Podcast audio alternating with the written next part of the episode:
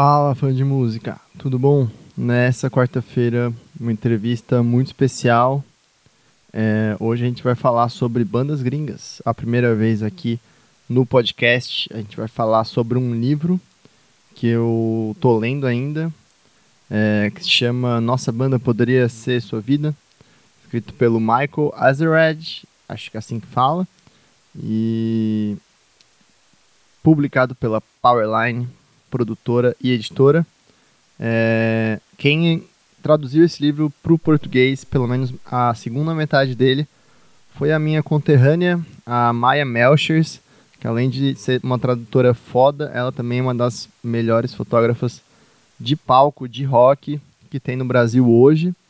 Se valendo aí dessa facilidade geográfica que eu tive, eu consegui é, marcar uma entrevista com ela para falar sobre o livro, falar sobre bandas, falar sobre cena e, por que não, falar também um pouco sobre é, como que entra nesse lance da fotografia de banda, o que, que rola nesse meio.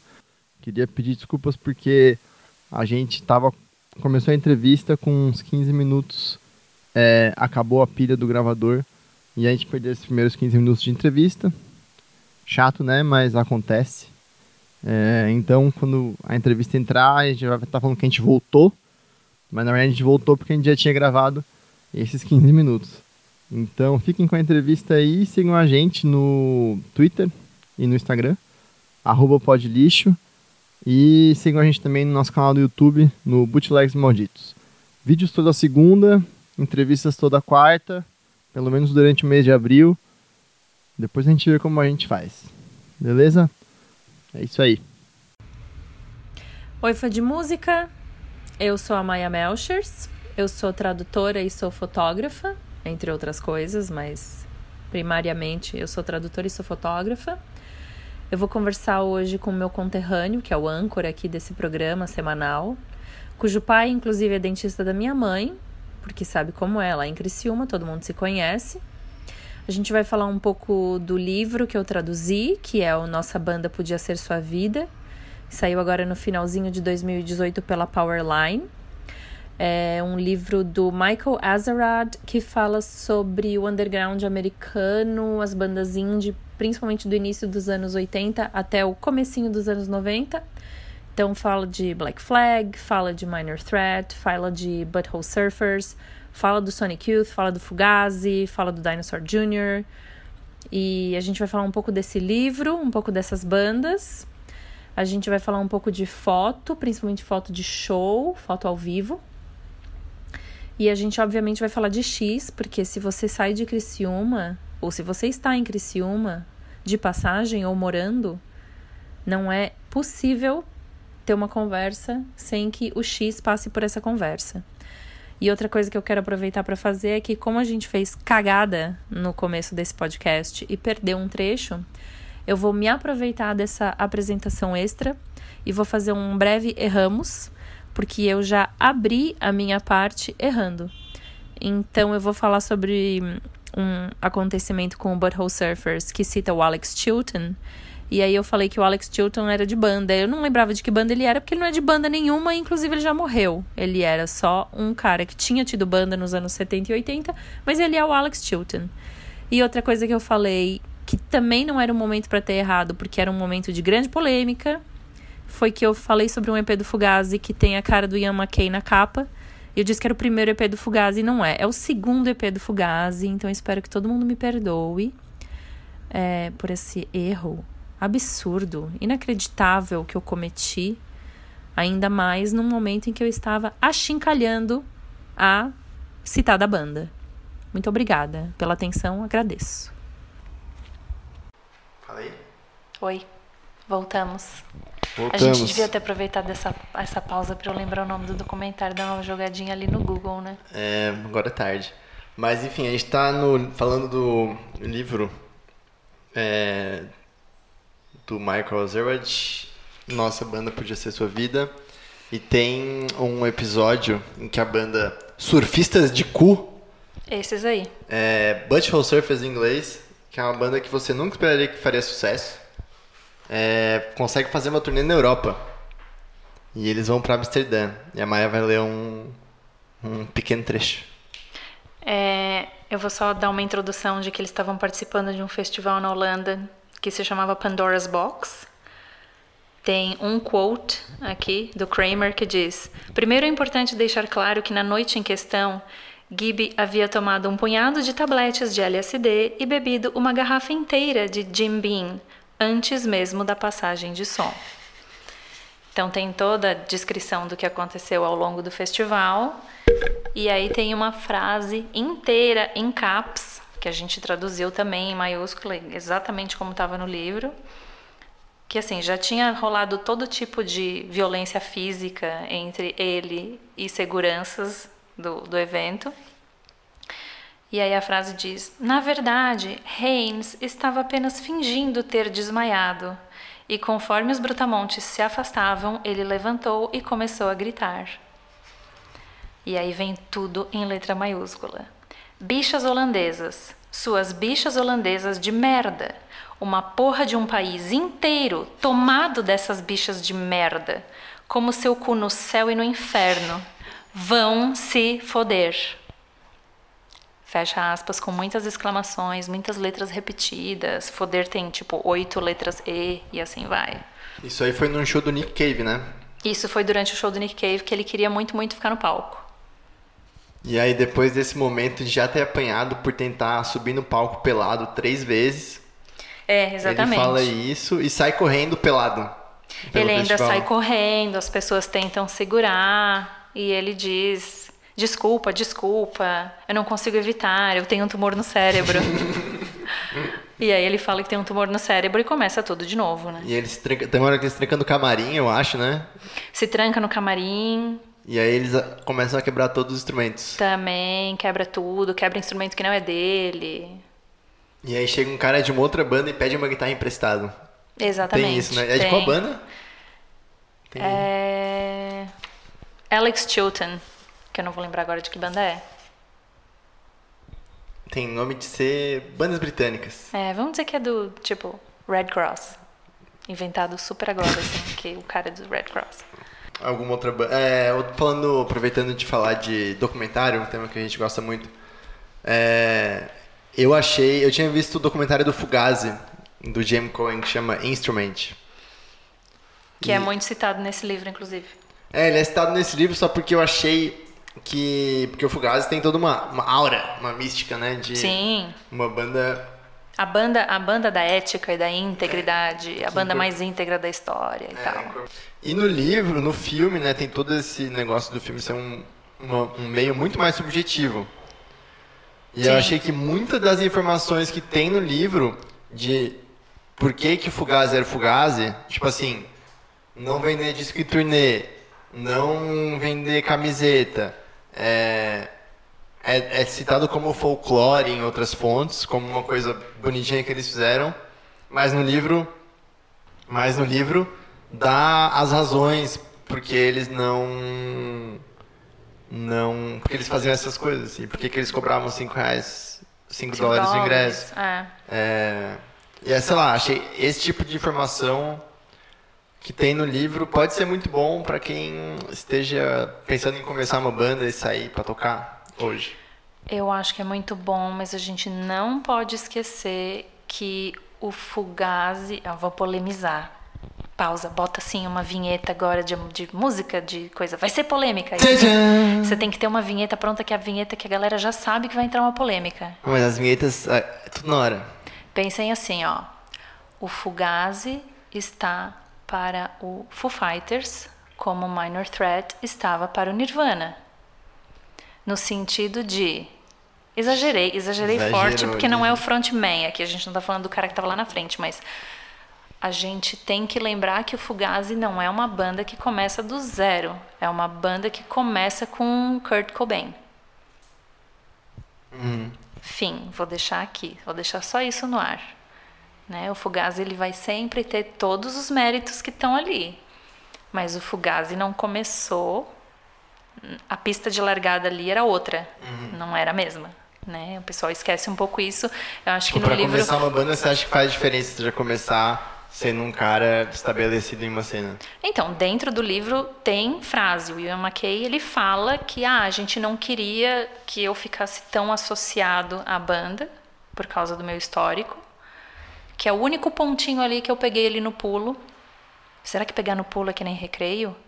Que é uma não, acho que isso é mais abrangente. É. Que momento é esse? Porque no livro eu li que eles faziam até show sem o nome no cartaz para não ser conhecido como a banda do, do Ian McKay. Então, bem pertinho dessa página, depois a gente pode até procurar, ele conta que ele não queria que associassem e tal, que faziam o cartaz sem o nome dele, blá blá blá. Primeiro EP do Fugazi é uma foto da cara dele na capa. Hum, é. Din, din, din, din, din. Aí McKay vai ter que ligar aqui no Podlist para se explicar. Vai ter direito à resposta, direito né? à réplica se quiser. Réplica, tréplica, mas é isso aí. O primeiro EP do Fugazi é um close da cara dele. Então eu fiquei perdida. Papinho, né? Uhum. Ou às vezes é uma versão que ele acabou construindo ao longo da vida também, né? Isso acontece. É, pode ser. Mas dá assim, pra dar gente... desconto? Vamos dar, né? Não, Não. pode falar mal do Fugazi, qual, vai qual dar outro... problema. Quem, quem mais que era vegetariano? nos anos 80, né? Tem que dar um desconto. É, sabe? Vamos, vamos deixar quieto. Não vamos mexer nisso agora. E... Tem o Dave Grohl aí pra apanhar. Todo mundo odeia o Dave Grohl. Deixa é, todo mundo falar mal Grohl, dele. Né? Bate no Dave Grohl, pronto. Mas o Ian não toca mais, né? Não é, tem ainda. isso. Eu não sei como é que tá. Ele tinha o The Evans. Aí depois tinha o quê? O que que tinha? Mas o Fugazi nunca mais. Não, aí eu nunca acho que. Será. É, nunca será. E. Sei lá, fico pensando se ele não é um cara que se doou tanto para construir esse negócio que mora enche o saco. Pode ser, eu sei que eu, eu, ouvi falar assim, né? Não vou dizer que em primeira mão, mas eu ouvi falar que se você for visitar a Discord hoje, ele vai com você, ele abre tudo, ele abre a casa, ele mexe em tudo, ele conta a história e ele fica lá uma hora com você. Então. E depois vai pra Itália dar aula de yoga. Aí, já pensou? Não tem esse papo que ele é professor de yoga? Olha, Essa é lenda urbana. Vamos isso chegar é fake news, no, cara. Vamos ter que chegar no fundo dessa aí, hein? Mas isso fica para outro episódio. Sim. É, inclusive, esse é o primeiro programa que a gente está falando de bandas gringas. Interessante. E, aí lá. eu já chego polemizando, falando que Fugazi é o Foo Fighters dos anos 80. Aí vão pegar essa frase fora de contexto. Vai virar sair, meme. Vai virar meme. Eu vou ser a Betina do, do mês de abril. Fudeu. Para 100 pessoas, talvez. Para 100 pessoas, mas ainda assim, né? Se eu multiplicar essas 100 pessoas que nem a Betina multiplica dinheiro. Então, tô contando com isso. Vamos contar com isso, Pode né, gente? lixo a empíricos da Sendo Independente. Então, Não, aí, aí você já usa essa frase de clickbait. Essa Não, frase vai, vai ser, o chamariz, stories, entendeu? Vai pro Instagram. Vai pro Instagram assim.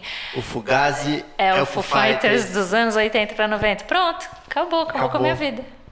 É isso aí. Bom, então fiquem ligados aí se você veio aqui por essa frase. Desculpa. É, tá Nem é o que eu penso. Foi só uma analogia torta. Quis dar uma de Steve Albini. É, quis aqui. dar uma de Steve Albini, quis polemizar. Pra cima de você. Polemizou demais. E outras bandas, outras pessoas marcantes desse que você acha que vale a pena mencionar? Acho que o Sonic Youth é sempre bom. Ah, é, o Sonic Youth, né? Tem, tem que falar deles, né? Porque... Tem que falar deles, não adianta. Mas ainda assim, a frase que eu mais gosto foi quando eu traduzi o outro livro, o Não Devemos Nada a Você. Também tem Sonic Youth. E tem uma frase do Thurston Moore falando sobre. É que também o Sonic Youth vem de uma cena muito diferente, que eles vêm daquela coisa mais artística em Nova York, que é a galera que tá pintando quadro, assim, não o é pior tanto... tipo de punk, sabe qual é? Ai. O punk metido artista. Ou o artista metido a punk. Porque Nova York só tem isso aí, né? É, então, é exatamente isso aí. Mas acho que os dois é um caminho de. Sei lá, é uma, é uma, é uma coisa só, assim. E você acha que tem como amadurecer disso? Não sei. Eu acho que no Brasil a gente tem bons exemplos. Por exemplo? Tipo o Cesper. O Cesper pra mim é meu herói do hardcore eu fui em todas as aberturas de exposição dele e eu realmente acho o trabalho dele cada vez mais interessante. Eu ainda não fui ver Sesc Consolação, né? Essa aí saiu já. Essa aí era só o curador. Olhem como eu tô super antenada. Não, mas essa aí, porra, essa exposição aí foi de música. Foi recomendado no Pod Lixo. E, porra, a exposição do ano. Olha só. tinha um, um release de, da primeira banda dos Tesper de 87, que é, chama OVEC, de Santos. Aí o release era tipo, ah, nós somos uma banda que falamos sobre lixo atômico, vegetarianismo e todas as idiotices que existem nesse mundo. E aí falava mais um monte de abobrinha. Abobrinha não fala, ah, tal pessoa toca tal instrumento. E aí no final, a banda define seu estilo como, abre parênteses, música. Aliás, abre aspas, música, fecha aspas. Olha só que polêmico. Muito polêmico. Mas né? agora eu quero abrir um parênteses para fazer um apelo àquele seu amigo e sua amiga que te chama de acumulador ou acumuladora. Isso é mentira, porque se a gente guarda todas essas coisas, a gente cresce e pode fazer uma exposição. Exatamente. Então não jogue nada fora, não deixa assim, se você está lá quase soterrado de flyer e zine e cartaz de show em casa. Vale a pena guardar. Que as pessoas já estão falando assim: você vai morrer, os gatos vão te encontrar e vão comer seu cérebro. Não, guarda tudo. Guarda tudo. Tá? Fecha parênteses. Eu acho que concordo com você no sentido de que é um bom exemplo, mas é isso, é porque não, ele não precisou amadurecer e sair dessa fase, porque não era uma Como assim? Comparando com a galerinha de Nova York ali nos anos 80, que a gente acha que tem muita propriedade para falar e tá falando, baseado no que a gente lê do Sonic Youth ou o que for, do punk metido a artista, artista metido a punk. É, eu, eu, vejo pelas coisas que eu vejo aqui em São Paulo, de punk metido artista, artista metido punk. Verdade. É, eu quis tomar o exemplo de Nova York porque o livro da Kim Gordon ela explica todo esse envolvimento deles com a cena mais artística, a galeria de arte, ficar indo em vernissage. Isso fazia parte da realidade Eles deles. escreviam Pride Forum, né? Exatamente, era esse tipo de coisa.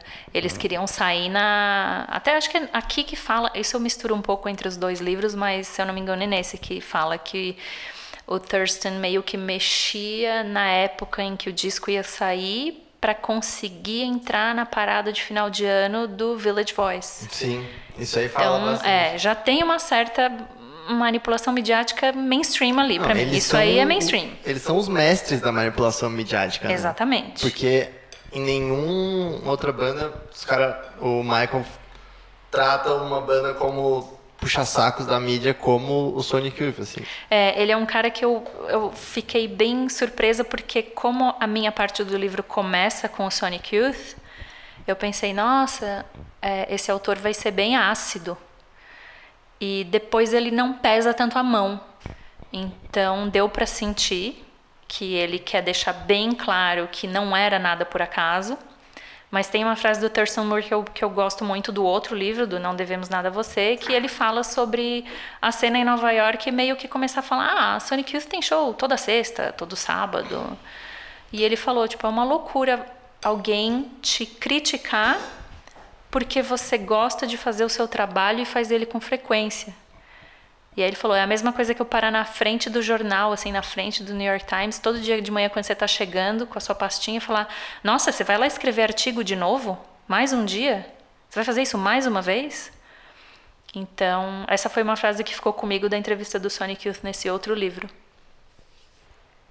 É... Enfim, não dá pra criticar o cara por querer, sei lá, Exatamente, eu quero trabalhar. fazer o trabalho dele e, entender que o trabalho dele não é só tocar também, né? Exato. É tocar, é fazer turnê, mas ir para aquele lugar que talvez você não conhecer ninguém, porque daqui a uns anos essa pessoa talvez vá ser legal contigo. Então, Ele e aí, fez muito isso, né? vamos polemizar de novo? Polemizemos. Vamos falar da linha tênue entre uma troca de experiência, porque pode ser que daqui a alguns anos essa pessoa, né, venha a ser um colega de área, de banda, de música, do que for. E essa linha tênue entre isso e ser interesseiro. Sim, sim. E agora? Essa é uma coisa que, tipo assim, como é que o Sonic Youth chegou na SST? Hum, Né? É uma, leia um livro. É, leia um livro, assim, tipo. Mas ao mesmo tempo que eles fizeram tudo que tava como, tipo, playboyzinhos do mundo da arte. Não playboyzinhos, né? Só quem acho que tinha mais grana. O resto da É, acho que é- é- era mais ela Mas eles mesmo. não eram punks. Não, de jeito nenhum. Mas eles queriam estar associados aos punk. Então, e aí fica delicado você querer estar associado. Agora eu já nem me lembro se foram eles que falaram isso no livro ou foi outra banda, mas eu acho que é uma coisa meio geral desse livro que é tipo, ai, nós fomos dormir e era um squat, não tinha sauna, não tinha nada, não tinha ar-condicionado. É claro que eu tô ironizando aqui, mas essa coisa do eu fui dormir num lugar e não estava dentro dos critérios que eu estabeleço como confortável, eu já fico um pouco desconfiada, tipo, por que, que esses critérios? Isso? É, não, por que, que é tão, ser tão importante para você dormir numa cama quentinha? Mas você quer ter banda independente, tem alguma coisa um pouco desalinhada. É claro que é ótimo dormir numa cama quente, mas você partir do pressuposto que sempre vai ter uma caminha quente e não aguentar uma noite numa caminha um pouco mais sujinha, que tem um ratinho passando no banheiro porque é um squat, aí começa a ficar delicado, assim. Quem Acho sou eu é para falar? Do... Eu, nu eu nunca dormi no squat que tem rato, gente. Eu tô aqui, ó, mão para cima, me, me mostrando culpada de estar falando sem propriedade alguma de um tema.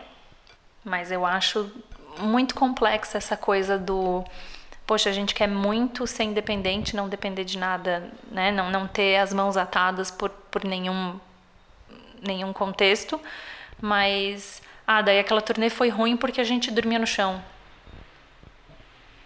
Bom, e o, o que, que vocês querem então? O que, que é mais importante? É dormir no hotel ou é ter a banda? Uhum. Polêmicas. É, o ideal seria juntar os dois, né? Sempre. E parece que o, o Darren Jr. na banda conseguiu isso muito cedo também.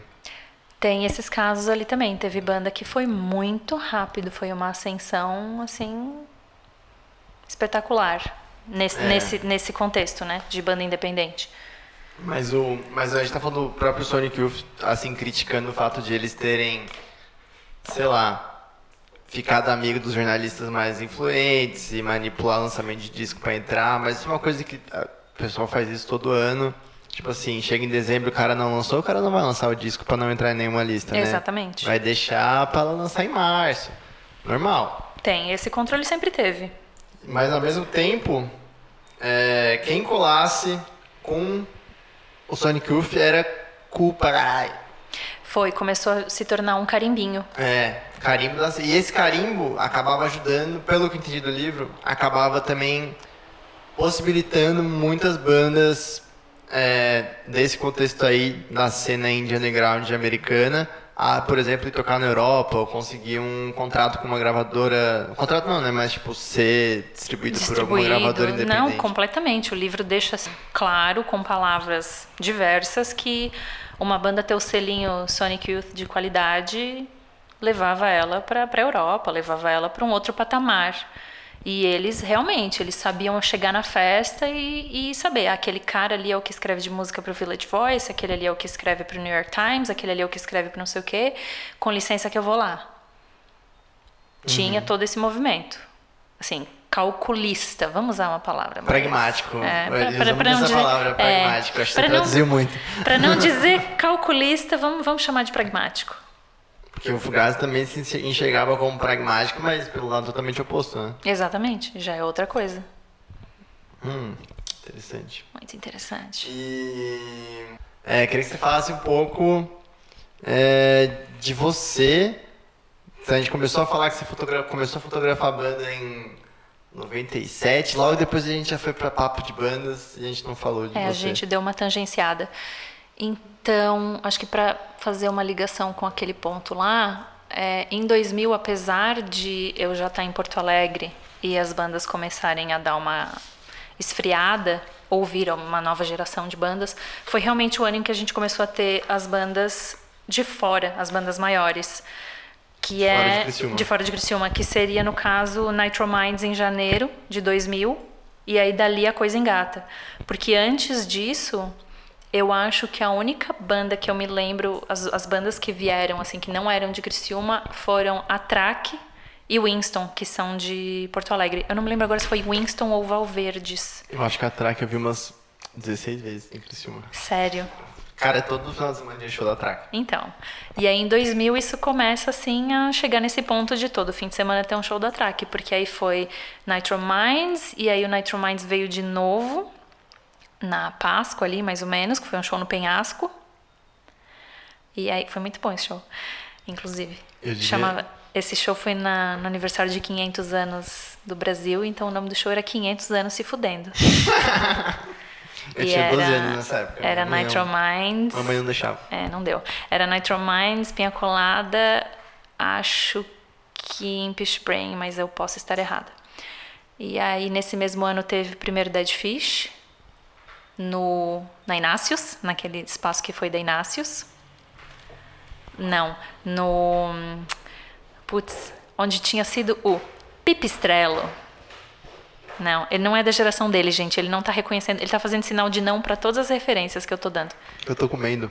Mas esse pico aí da Inácios era Blues Brothers, não era?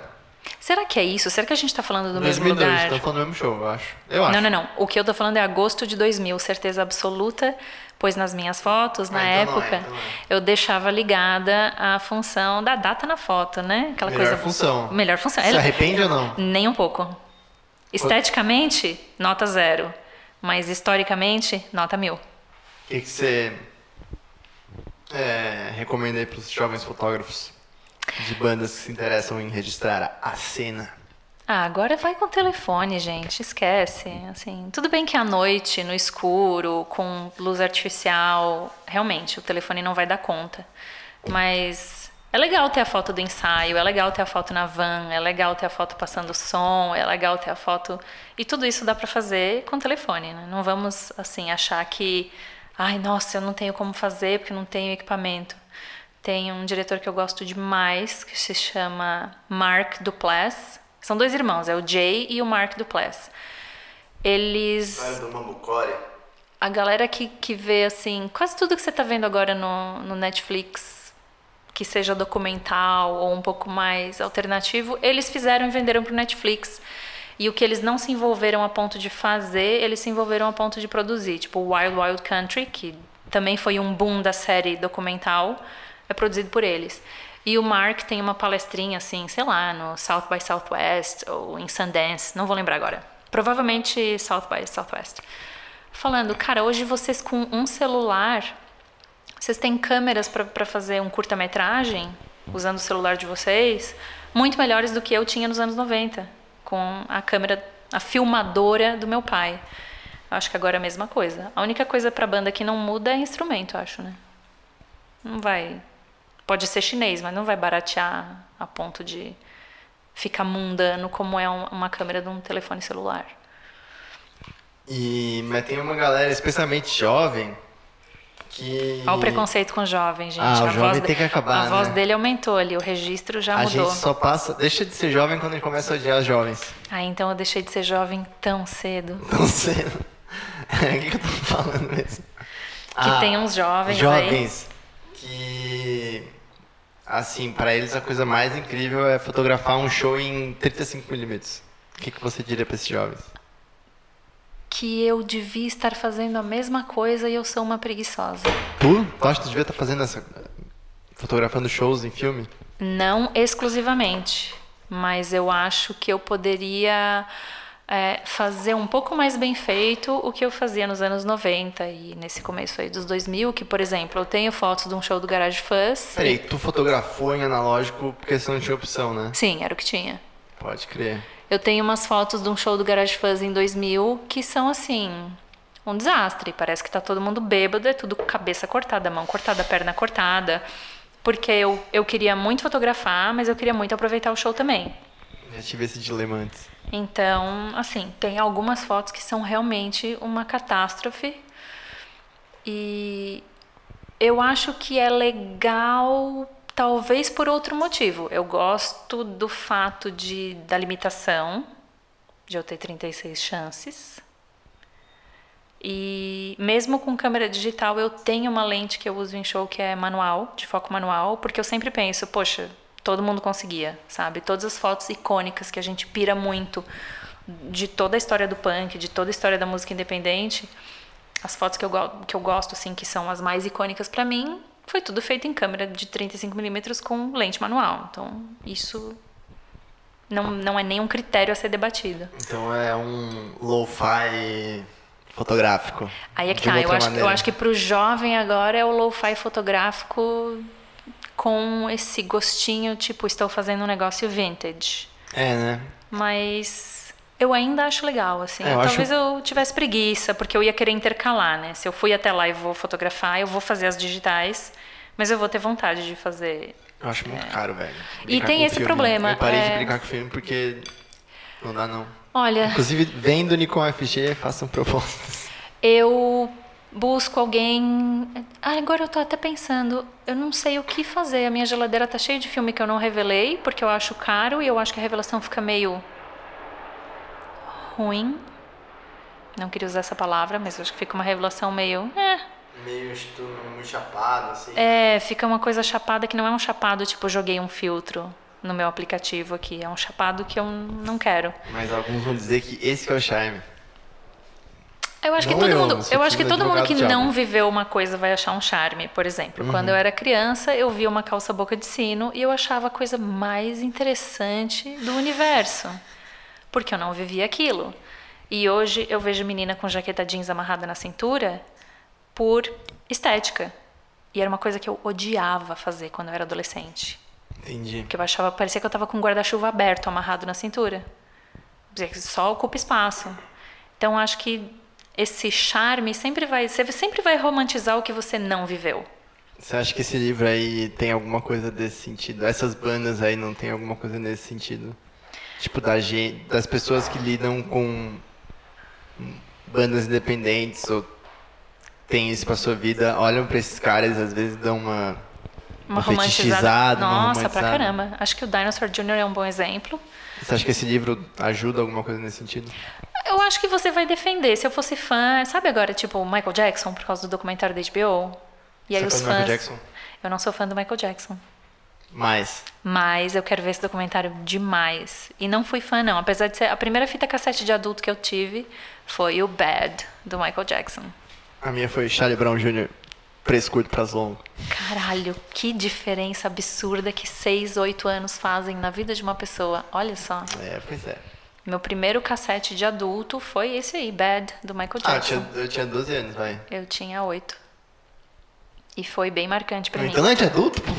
Não, mas foi o primeiro item que eu ganhei que era pra consumo adulto. É, mas ao mesmo tempo ele era adorado pelas crianças. Que engraçado que o item, é, o item era para consumo adulto e esse adulto consumia? Cri- Não, Hum? vamos, vamos, deixar reticências. Reticências. Reticências. É, perdi o fio. O fio é esse livro aí. Ah, a galera que fetichiza nossa e romantiza. É, Completamente. Eu acho, principalmente essas bandas que. Qualquer banda, não precisa ser esse indie americano específico, mas a gente está falando de bandas que a gente consumiu via notícia traduzida numa revista com meses de atraso e com as questões de ser traduzido, então já é uma versão e um ou outro clipe, uma outra entrevista na MTV. Então a gente montou uma biografia na nossa cabeça antes de ter acesso a essa informação de quem chutou quem no quarto do hotel e mijou na garrafinha. Mentira, não tem isso no livro, mas podia ter. É, eu acho que antes da gente ter acesso a toda essa informação bem detalhada, a gente já tinha criado na nossa cabeça todo um, ah, nossa, são incríveis por esse, esse, esse item, né? E aí tem umas que a gente nem quer saber como é que era por dentro, Pra Tipo não. qual? Ah, não sei. Eu me lembro que eu gostava muito de Incubus. Era uma banda que eu gostava muito. E aí rolou um papo de meio metálica, assim, meio Some Kind of Monster, que eles estavam tudo fazendo terapia, porque o vocalista saía nas... Ele começou a sair como modelo, assim, ele começou a fazer ensaios pra Vogue masculina na Itália. E aí rolou um ciúminho, e daí a galera teve que fazer terapia, e eu já fico tipo, ai, gente, não. Boyd. Não conta isso pra mim, não, é, não conta isso pra mim não. Até eu gostava tanto de vocês.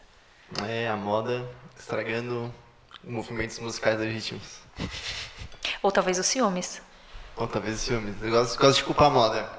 Também é interessante. Porque antes do Malcolm McLaren, os punks, cada, cada punk se vestia da sua maneira, né? Justamente. E aí depois da, do golpe de publicidade que foi o Sex Pistols, todo mundo tinha que ter uma jaqueta de couro. Exatamente. Aí a gente entrou no, nessa era que é muito maluco, porque a galera ainda pensa muito nessa coisa da individualidade e a gente tá todo, todo mundo igual, né?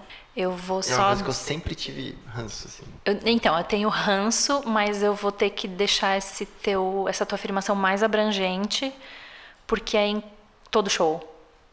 Sabe aquela coisa de não vou com a camiseta da banda no show da banda, mas eu vou com a camiseta do projeto paralelo. Sei.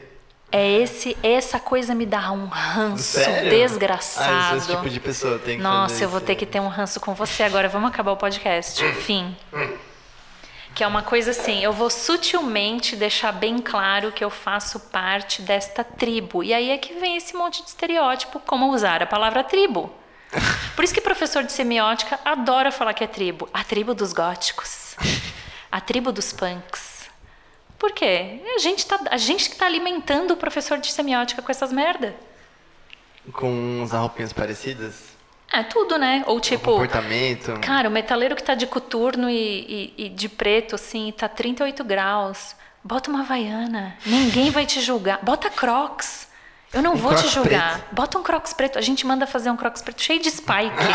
Compra uns spikezinho na 25. Pô, tá aí uma cena que eu queria ver. Bota crocs. Não, não, ninguém vai morrer, não vai acontecer nada. Ninguém, você não vai perder sua integridade porque você tá de havaianas. Vai dar tudo certo no final, confia em mim. Mas você acha que todos os shows aqui a galera leva esse negócio da- do visu muito a sério em São Paulo? Ou então no Brasil inteiro? Eu acho que é no Brasil inteiro e eu acho que falar que a galera como um todo leva a sério também é um pouco abrangente demais, mas eu vou dizer com propriedade, com propriedade dá pra dizer que boa parte da galera no Brasil inteiro vai tomar um cuidado muito específico pra ir no show Vai escolher a roupa. e vai escolher a roupa. Entendi. É, e aí eu vou ter ranço. Saquei. Você E- não escolhe a roupa pra ir show, né? O pior é que eu escolho a roupa. Então. E aí eu escolho a roupa de um jeito mais rançoso ainda, que é me distanciar o máximo possível. Saquei. Sabe assim, show do Slipknot vai de branco com uma camiseta do Fagner. Mentira, não é isso que eu faço, porque isso também me dá ranço. Mas tu gosta de, de se colocar como, ah, sei lá, outsider, assim? Quando você vai fotografar? Quando eu vou fotografar, o certo era eu ir de preto, né? Vestida de serviçal. É. Nem sempre eu tenho lembro. pra- Eu tinha essa prática quando eu tinha essa profissão aí.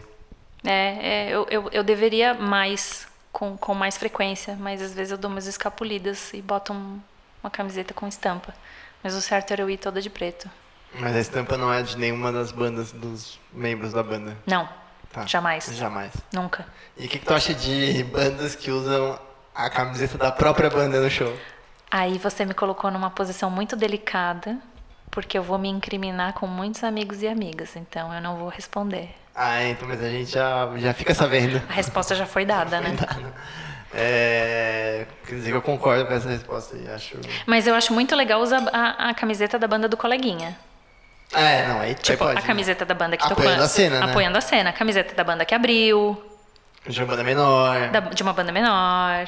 Aí sim, aí eu acho muitas palmas. Aí são 10 estrelas. 10 estrelas. Mas. se Resenho com 10. aparecer- Essa resenha vai minha resenha 10 estrelas pra esse aí. Mas se aparecer com, a, com o merch novo no show. É que tem que viver, né? Tem que viver, tem que vender, tem que viver. se- mas se for com uma camiseta da primeira turnê. Poxa, mas tá, tá ficando muito complexo, tá virando um interrogatório da camiseta de banda isso. É o questionário da Pode. Sabe o que aquela pode coisa... o que não pode? O que pode o que não pode. Então, tem uma camiseta do Duran Duran, da turnê de 84, que era assim, é uma camiseta branca de manga raglan, e aí tem branca com manga preta, branca com manga marinho, e aí tem uma que é branca com manga vermelha. E essa branca com manga vermelha, talvez eu esteja errada porque faz um tempinho que eu vi. A branca com manga, ver- com manga vermelha é da equipe quando a turnê estava no Canadá. Essa Entendi. camiseta custa tipo 200 dólares. É peça de colecionador. Essa é a peça de colecionador, porque tipo, a de manga azul já custa 100 e a de manga preta que é mais é, que tem mais custa, sei lá, 80 dólares no eBay. A de manga vermelha custa 200. É a mais rara de todas. E aí? Eu quero ou eu não quero? Você quer? Se eu tivesse 200 dólares sobrando, será que eu compraria? Eu não compraria. E se eu comprasse sem ter contado pra ninguém que eu passei por tudo isso pra comprar? Mas eu não comprei, tá, gente? É só. Não, você perdeu o leilão, é isso? Oi, desculpa. Você chegou a, Cogitar? a cogitar? Não, não cheguei a cogitar. Eu fui pesquisar por que ela era tão cara e descobri que tinha alguma coisa a ver com isso. Se eu não me engano, a equipe usava no Canadá ou ela tem a ver com o Canadá. Então foram produzidas menos peças e, enfim. É, mas, eu não se interessa por esse tipo de item aí de outras É, bandas? claro, eu me interesso muito por itens do Duran Duran. O que vocês tiverem do Duran Duran, pode mandar lá pra casa. Mas só o Duradura específico? Não, mentira. Duran Duran, B-52s. Ok. Se tiver cheiro de naftalina, assim, pode mandar lá pra casa. Mas são... Ah, não, é... Essa não era a imagem das tuas bandas preferidas? Não são minhas bandas preferidas, porque eu acho que ter banda preferida é delicado, né? São algumas das. Algumas das. E eu. Mas é que imaginei... Porque você fotografa muito show de banda pesada. Sim, É, imaginei que você gostasse muito de... é, eu ouço bastante. é. Eu gosto bastante. Eu gosto bastante de música histérica, assim, que chega uma hora que tem que baixar o volume. E.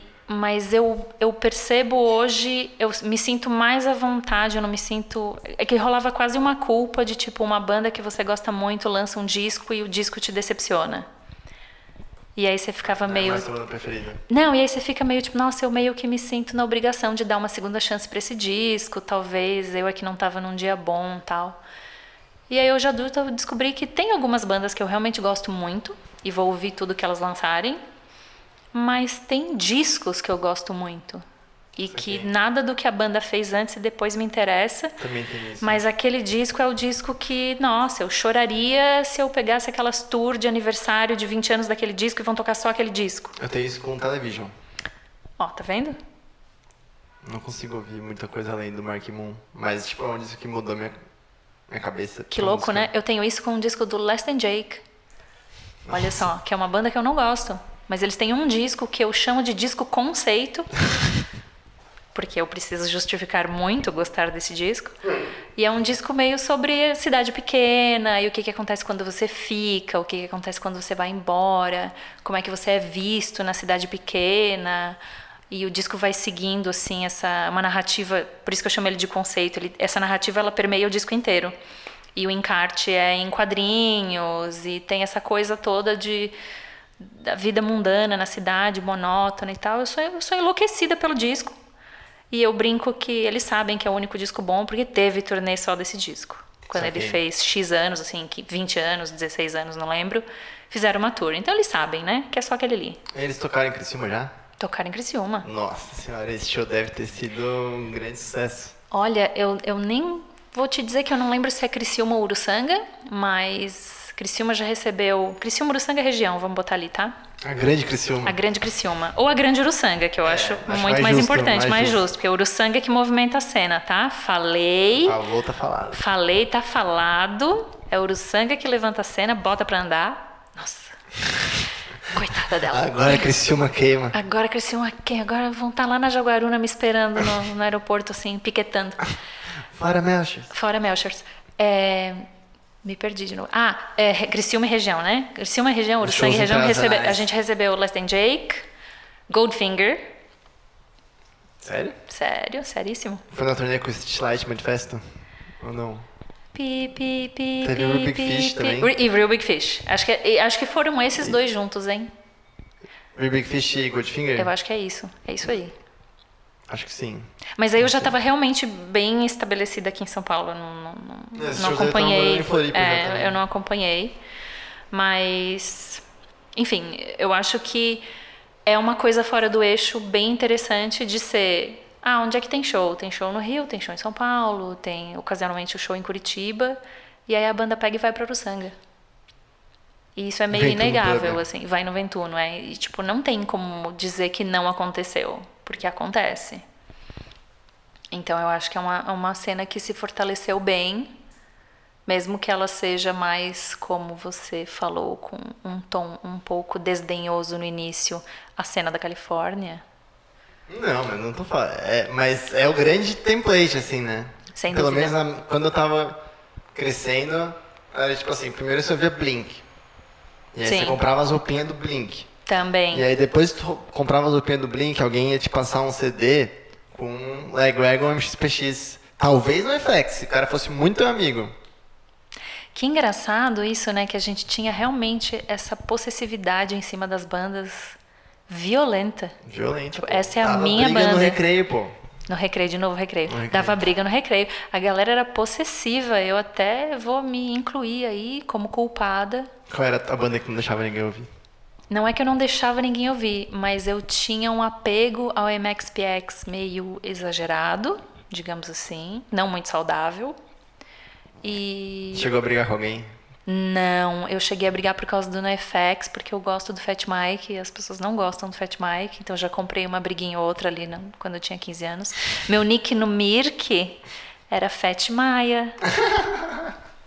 Sempre. Que fã. Eu era fã, muito fã. Ainda gosto muito. E traduzir o livro foi, foi muito legal, por isso, inclusive.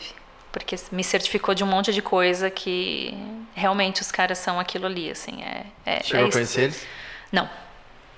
Não Foi show? Fui. Fui aqui, fui em dois shows aqui em São Paulo. Fotografou? Fotografei o segundo em 2009, lá em Santana. E como é que foi fotografar sua banda? Uma das que você mais curte? Eu acho que eu gostei mais do show, do primeiro show, que não foi o que eu fotografei, tu- porque Você não tava trabalhando? não, porque eu cheguei um pouco tarde e eu fiquei no fundo, bem no fundo. Então, a visão que eu tinha era o palco, a banda e o público inteiro. E é muito é uma banda que eu gosto de ver o público. A galera canta todas. A galera canta ensandecida e começa a tocar aquela. Porque sempre Aquela, tem aquela, né? aquela. Sempre tem aquela daquela pessoa. Começa a tocar aquela e as pessoas se sacodem, assim, uma bate na outra. Ó, tá tocando aquela. Então foi bem legal esse ponto, assim, de enxergar o que estava acontecendo. E no segundo foi aquela coisa bem Fat Mike, alguém jogou uma havaiana no palco, pegou bem na cara dele. E hum, aí é quando você define assim, quem é você no palco? Você é o Axel ou você é o não Axel? Que o Axel iria embora, né? O Axel dos anos 90 ia falar, "Ah, acabou a palhaçada, acabou o show, vou pra casa, né? E o Fat Mike juntou a Havaiana e falou: Eu queria saber quem é que vem para um show de punk rock de chinelo. Grandes perguntas da humanidade. E aí ficou essa pergunta no ar. Então ali você define, eu separo o show business no palco entre Axel e não Axel, Saquei. né? E foi um momento bem não Axel. Não, Axel, que é um momento de descontração, É. abraçando a merda toda e jogando de volta de uma maneira inteligente. É, estamos falando do Axel original. O Axel de agora é um Axel bem bonzinho, então. Não a, dono, a Dona Odete, que É. assumiu aquele corpo. Dona Exatamente. Odete, de 50 anos, que é amiga da Alcione. A própria. É, mas enfim. O que, que a gente tava falando? Ah, a gente estava falando de, fotos. foto analógica, que daí virou Havaiana no palco. Ah, sem pauta é muito bom, né? É, uma não, a grande pauta- gen. Uma grande. qualquer coisa. E daí o Foo Fighters, não sei o quê, porque daí o Sonic Youth é o Foo Fighters do Nirvana e o Isso, Nirvana é o Fugazi da, da Alcione e ninguém mais sabe nada E a cena de Criciúma e o Pinha Colada. Também. Mas enfim. É... E o No Direction gravando em Boston e todas as todas misturas. essas coisas. E aí o Goldfinger em Criciúma. É, Criciúma sendo o mundo. Mas a gente encheu muita bola de Criciúma, mas eu Sim. queria que a gente é, falasse um pouco. Encontrei um cara que não é meu amigo, mas eu tenho muita admiração, é, que é o Rodrigo. Daí eu encontrei ele na Pompeia, assim, umas ruas. Falei, Sim. cara, amo sua banda, sua banda, sua banda podia ser minha vida. Não, tô brincando. Passei pra ele, cara, fui num show da sua banda com 12 anos, mudou minha vida, não sei o que, blá blá. E aí falei, cara, é de Criciúma. E aí ele falou que tinha acabado de voltar de lá. E, e ele realmente tinha acabado. E esse foi tipo meu, meu papo com ele. E eu sabia que tinha um cara que tinha ido pro show do Dead Fish com a camisa do Bolsonaro. Isso acontece na vida real? E ele falou que, cara, ele falou, sempre tem um. E ele falou que tinha esse cara em Criciúma aí. E assim, ao mesmo tempo, E a gente achando que é um problema escolher a roupinha da banda do projeto paralelo pra ir É. no show, olha só. Pois é, você veja só. A gente acha muito legal esse lance das bandas, né? De, ah, legal, né? Tocar e fazer as coisas do it yourself, ética punk, não sei o que e tudo mais. Só que essa galera fez isso e, tipo, Criciúma hoje, não só hoje, né? Mas na última eleição deu 84% de votos de Bolsonaro e sempre foi uma cidade muito conservadora, né? Com certeza. E aí tem um fenômeno que eu não sei se é estrito de Criciúma, mas é o único lugar que eu vi, que é bandas de punk rock hardcore cujos membros viraram tipo conservadores e tal e não pararam de tocar música rápida. Não vou falar que é punk rock, mas é música rápida. Verdade. O que, que, você, que você acha desse fenômeno do punk rock Bolsonaro?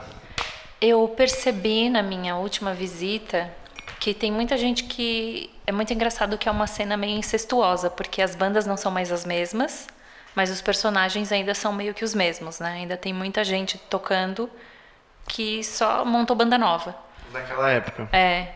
Não todos, tem bastante gente que eu nem conheço e que diz que tinha banda ali que, né, há 10, 15 anos, eu não sei quem era. Eu acho que tem, tem alguma coisa muito estranha que eu não consigo discernir ainda o porquê que acontece, mas é quase como se agora eu cresci, eu não preciso mais me envolver com isso, mas é meu futebol.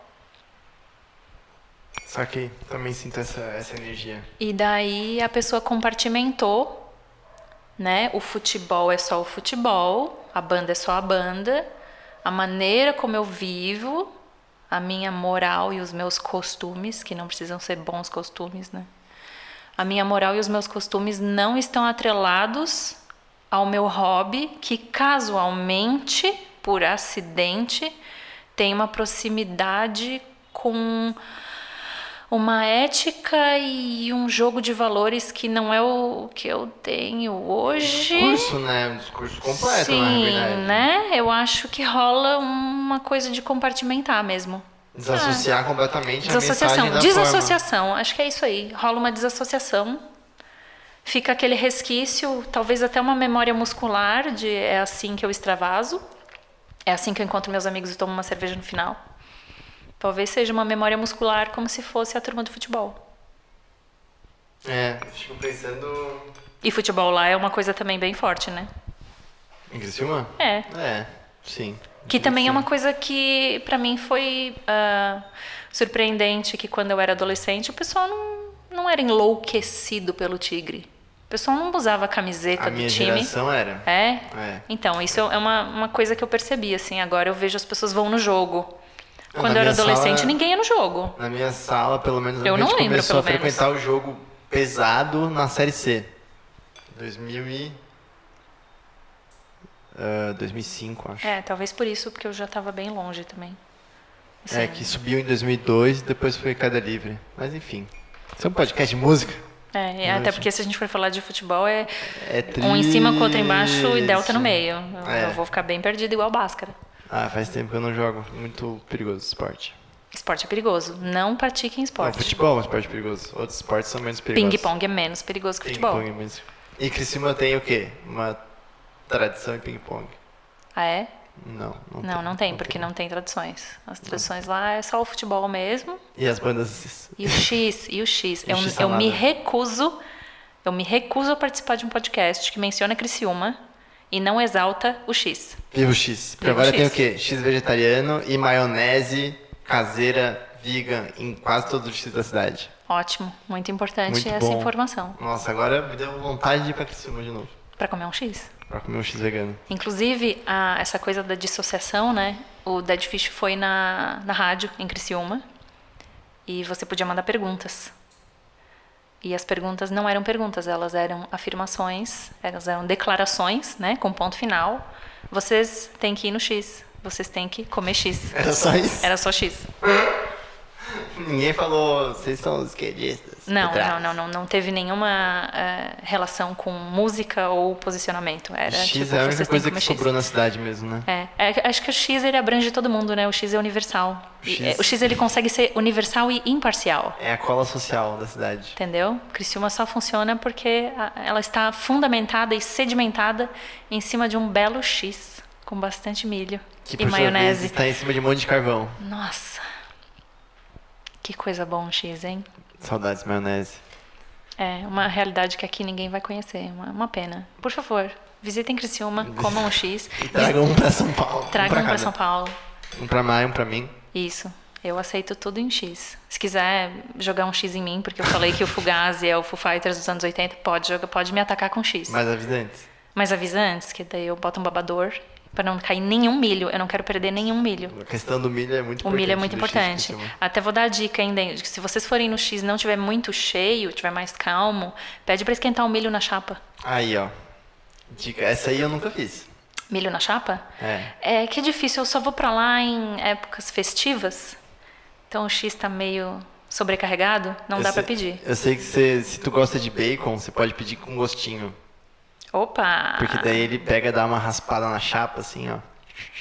Olha só. E joga aquela, aquele, aquele, aquele supra-sumo de sabor. Aquele supra-sumo de sabor, aquele sódio especial da proteína animal. Aquele negócio que mata o chapeiro, em vez Isso de ele aí. comer, ele vai dar pra você. Aquele que vem assim, pega assim a carótida, a femoral, a, todas as artérias faz ali, a horta e, e engole ela todas, vira um nó. Fecha na hora. Fecha na hora. E aí, já que a gente está revelando os segredos do X, quando você quiser pedir uma porçãozinha de maionese, que a Anvisa e a Vigilância Sanitária não deixam, você pede MDC. E- como é que é? MDC. Que é o quê? Uma banda É uma- é maionese da a casa. primeira capa do, da Maximum Rock and Roll É. é MDC, Dead Cops. O, o MDC é a nossa maionese da casa. Da casa. Nossa, MDC... Cara, MDC é um bom nome de banda. É, mas eu prefiro que seja maionese da casa do que Millions of Dead Cops. É, é assim, Qual, maionese qual, casa. qual que você gostaria mais se eu pudesse escolher? Milhões de policiais mortos ou maionese caseira? Maionese caseira, gente. Infelizmente, assim, ó, eu abro mão. Porque a humanidade, ela podia acabar. Acho que ela já. Já deu? Já Tipo, deu, né? Já deu o que tinha que dar. Então, vamos, vamos de maionese, Vamos de maionese. né? Acho, que um bom apelo aí pra é um juventude. apelo, assim. Tipo, que que, por que, que o Dinosaur Jr., por que, que eles brigavam tanto? Não tinha X. Não tinha X nos Estados Unidos. Se eles sentassem todos no X, Só tinha McDonald's. só tinha McDonald's. Se eles sentassem todos no X e tentassem falar dos sentimentos deles, de repente, tava todo mundo. uma coca bem gelada, litrão, uma coca litrão bem gelada, tava todo mundo bem hoje. amigos tocando. Não que eles não estejam bem. Só que eles não Com são certeza amigos. eles estão melhores do que a gente aqui. Eles não são amigos. Mas amigos, acho que não. Fica difícil, né? Né? Quando, quando o livro tem uma passagem em que a banda decide que a banda vai conversar e o Jay Macy's fica na soleira, ele não passa da porta e fica assistindo dois outros membros tentando chegar num acordo. Não, na verdade é um tentando demitir o outro, né? Ah, é mesmo? É uma demissão, não é um acordo. Acho que esse é o grande momento que eu percebi que ele é um grande filho da puta. É, quando o cara não quer se envolver na demissão, eu acho que ali nem o X ia dar conta de colocar aquela galera no trilho, assim, nos, nos eixos. E, tipo, é só chinelada de pai, assim, precisa de uma cinta. Isso é falta de relho. Esse podcast não apoia a violência contra crianças. De maneira alguma. De maneira alguma. É só porque a gente é do interior e a Isso gente foi criado só- assim. Isso é força de expressão. De maneira alguma a gente apoia a violência testemunho. contra crianças, contra adultos também. É um de maneira testemunho alguma. também, né? Não sei. Pelo menos eu apanhei quando era Não, no meu caso não é um testemunho, porque na minha casa também violência com crianças minha- não não era permitido. Ah, Só tinha verbal. Gritaria, gritaria, aí é outra outra história. É, uma, uma na casa italiana. É, né? A casa ali em parte. Criciúma, a gritaria é é a maneira de se comunicar, né? É, outra coisa, já estamos passando de uma hora e meia de programa. Queria se encaminhar para o final. É, queria que tu. é, eu acho que a gente não falou ainda o suficiente, porque assim, eu queria que as pessoas dessem conta que além de ter vivido muito tempo é, no, meio de bandas, interessado por muito tempo da tua vida nisso, você é uma fotógrafa muito foda, que já acompanhou muita banda E que tem muita gente que é mais nova que poderia aprender uma coisa ou outra contigo que talvez esteja ouvindo esse podcast. Eu sei que tem uma galera que fotografa, tem uma galera que é mexida nas artes. É, e acho que o fã de música poderia aprender uma coisa ou outra contigo. É, não sei se você tem alguma coisa que você já deu, alguma dicas para quem está começando ou para quem tem interesse em, sei lá, em fotografar shows de uma, um nível profissional, digamos assim. Fica até o final. Até o final do show? É. Fica até o final. Não, não, não fotografa correndo ali os, as primeiras três músicas se você pode ficar até o final. Você só pode três músicas se for a Lady Gaga no Rock in Rio, assim, né? Fica até o final, presta atenção. É... Assiste o show. Assiste o show e depois fala com a banda? Ou, tipo, fica fotografando o show inteiro? Hum, eu gosto de eu gosto de ficar é, então eu gosto de assistir o show com atenção e, e perceber quando é uma boa hora para fotografar e aí também tem uma questão pessoal que é o meu é o que me dá calafrio assim me tira o sono à noite é pode ser a melhor foto do mundo se tem alguma coisa cortada seja o topo do chapéu o, o headstock da guitarra ou alguma coisa está cortada, esquece essa foto. Dicas de ouro aí. Tá? Assim, para mim, principalmente instrumento cortado. Se, se o instrumento está cortado, eu já sacrifiquei fotos que eu sei que eram boas fotos, que ninguém ia perceber, só eu. Mas assim, cortou um pedaço do instrumento, a foto já está morta. Ali para mim, dali ela não passa. E, e alguém que quer se envolver com isso é, que é, sei lá, já tá fotografando, já tem uma entrada, assim, digamos, em alguma cena, tá querendo ganhar uma grana com isso. Coitado de você. É, é, é então, essa era a dúvida que eu, que eu tinha. É, é isso mesmo? É isso mesmo, e na minha experiência, talvez eu nem queira que não seja isso. Porque eu acho que a única contribuição que eu posso trazer para a cena na minha posição vai ser essa. Eu não estou envolvida de outras formas. Eu estou envolvida ali num papel secundário indireto, né? Eu não, não faço parte de nenhuma banda, nunca fiz. Eu não empresario banda, eu não organizo show, eu não tenho, não participo de um coletivo que, que organize show ou que consiga levantar verba para fazer um show, que consiga organizar para trazer uma banda, para levar uma banda para outro lugar. Então, para mim, na verdade, não é um ponto não é esse ponto. Assim, é, o ponto de, de, ganhar dinheiro com isso não vai rolar. É, eu tenho emprego, de verdade, que é aquela pergunta maravilhosa que é: você trabalha ou você só dá aula? Hum, também tem essa, né? essa coisa na minha então, vida. na verdade, assim, quem, quem, o que me dá o dinheiro, né, o que me sustenta é dar aula de inglês, português e francês e fazer tradução. Eu faço alguns trabalhos de fotografia pagos, eu estou envolvida com projetos de fotografia que tem a ver com música e são pagos, mas show, show mesmo, eu não sei dizer se eu já fui paga mais de uma vez por ano, por exemplo. Saquei. E ali não é, meu, não é o meu objetivo também. Ali é meio que você faz. É a minha contribuição. É a tua contribuição. Assim como este podcast. Assim como esse podcast, gente. Que é uma contribuição para exaltar o X. Exaltar para o, o mito do X. Que ele se propague por séculos e séculos. Séculos e... e séculos, estados e estados, países e países. E que feche muitos McDonald's ainda. É isso, ia ser ideal. Né? A revolução virar pelo salada. Exatamente. Eu acho que a gente podia encerrar com essa frase porque ela tá linda. Ela tá linda, né? Não dá uhum. pra ir além. Não, não. Disso. Acho que essa, assim, é. Então. Coroou. É. Maia, passa. Como é que as pessoas veem, conhecem o trabalho como fotógrafa, como tradutora? Se tu souber como é que compra esse livro. Eu comprei na Locomotiva Discos na internet. Eu acho que a ideia é realmente comprar pela internet, de preferência em lugares menores, né? Eu acho que tem não precisa comprar na Saraiva, na Cultura. Até porque compre elas vão. Do pequeno. É, compre do pequeno, os grandes já estão morrendo. Colabore para que eles morram mais rápido. É, compre do pequeno. Eu acho que tem um site da Powerline que lançou E eles vendem pelo site. Direto da editora Di, é bem melhor, da né? editora, né? sempre, né? Se possível, compre direto da editora. Comprar em mãos é sempre bom. Eu não sei se eles estão levando em shows, que eles produzem bastante show, a Powerline. É, compre em mãos, se possível. Eu sei que a gente tem essa tendência de, ai, mas na Amazon tá tão baratinho. Foda-se a Amazon, amigo. É, compra na Amazon uma coisa que foi lançada pela Penguin, sabe? Pela HarperCollins, pelas, pelas editoras que lançam Harry Potter. Assim, eles não precisam. É, sabe? Eles não precisam.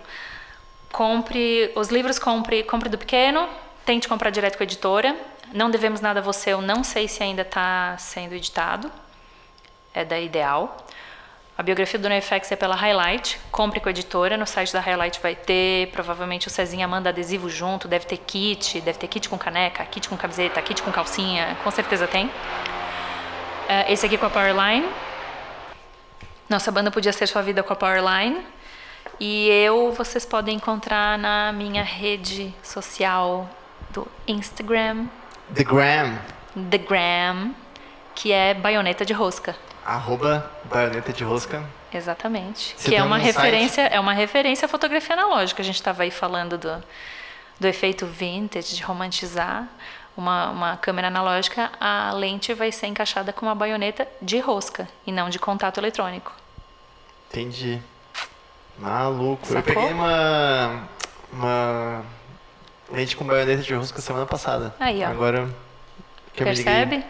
Olha só. De rosca. É uma fotógrafa de verdade. Tá vendo? Olha. E Agora como é que a gente vê suas fotos? Só no Instagram? Lá no Instagram vai ter o link para o meu site, que é marinamelchers.com. E aí agora, depois de uma hora e meia, tendo sido apresentada como Maia, aparece marinamelchers.com. Esse é meu nome de batismo, gente, meu site. É Esse é o teu alter ego fotográfico. É meu alter ego. Em vez de eu ter um nome artístico para trabalhar, ao contrário, eu trabalho com meu nome de verdade. Então eu traduzo como Marina Melchers fotografo como Marina Melchers e o nome artístico é só pra mim, né? A Maia. Um dia que você tiver uma banda, você vai estar acreditada como Maia. Pronto. Fat Maia. Fat Maia. Maravilhosa. É, fã de música, espero que você tenha gostado da entrevista. A gente vai se despedir aqui. Siga a gente no Twitter, arroba podlixo, Instagram, arroba podlixo, YouTube. O canal é Bootlegs Malditos. Compre o livro. E Maia, você quer dar um recadinho para os seus fãs, para o fã de música? Comprem o livro e comam X. Comam X. Tchau, tchau. Falou, falou, falou. Tchau. Beijos.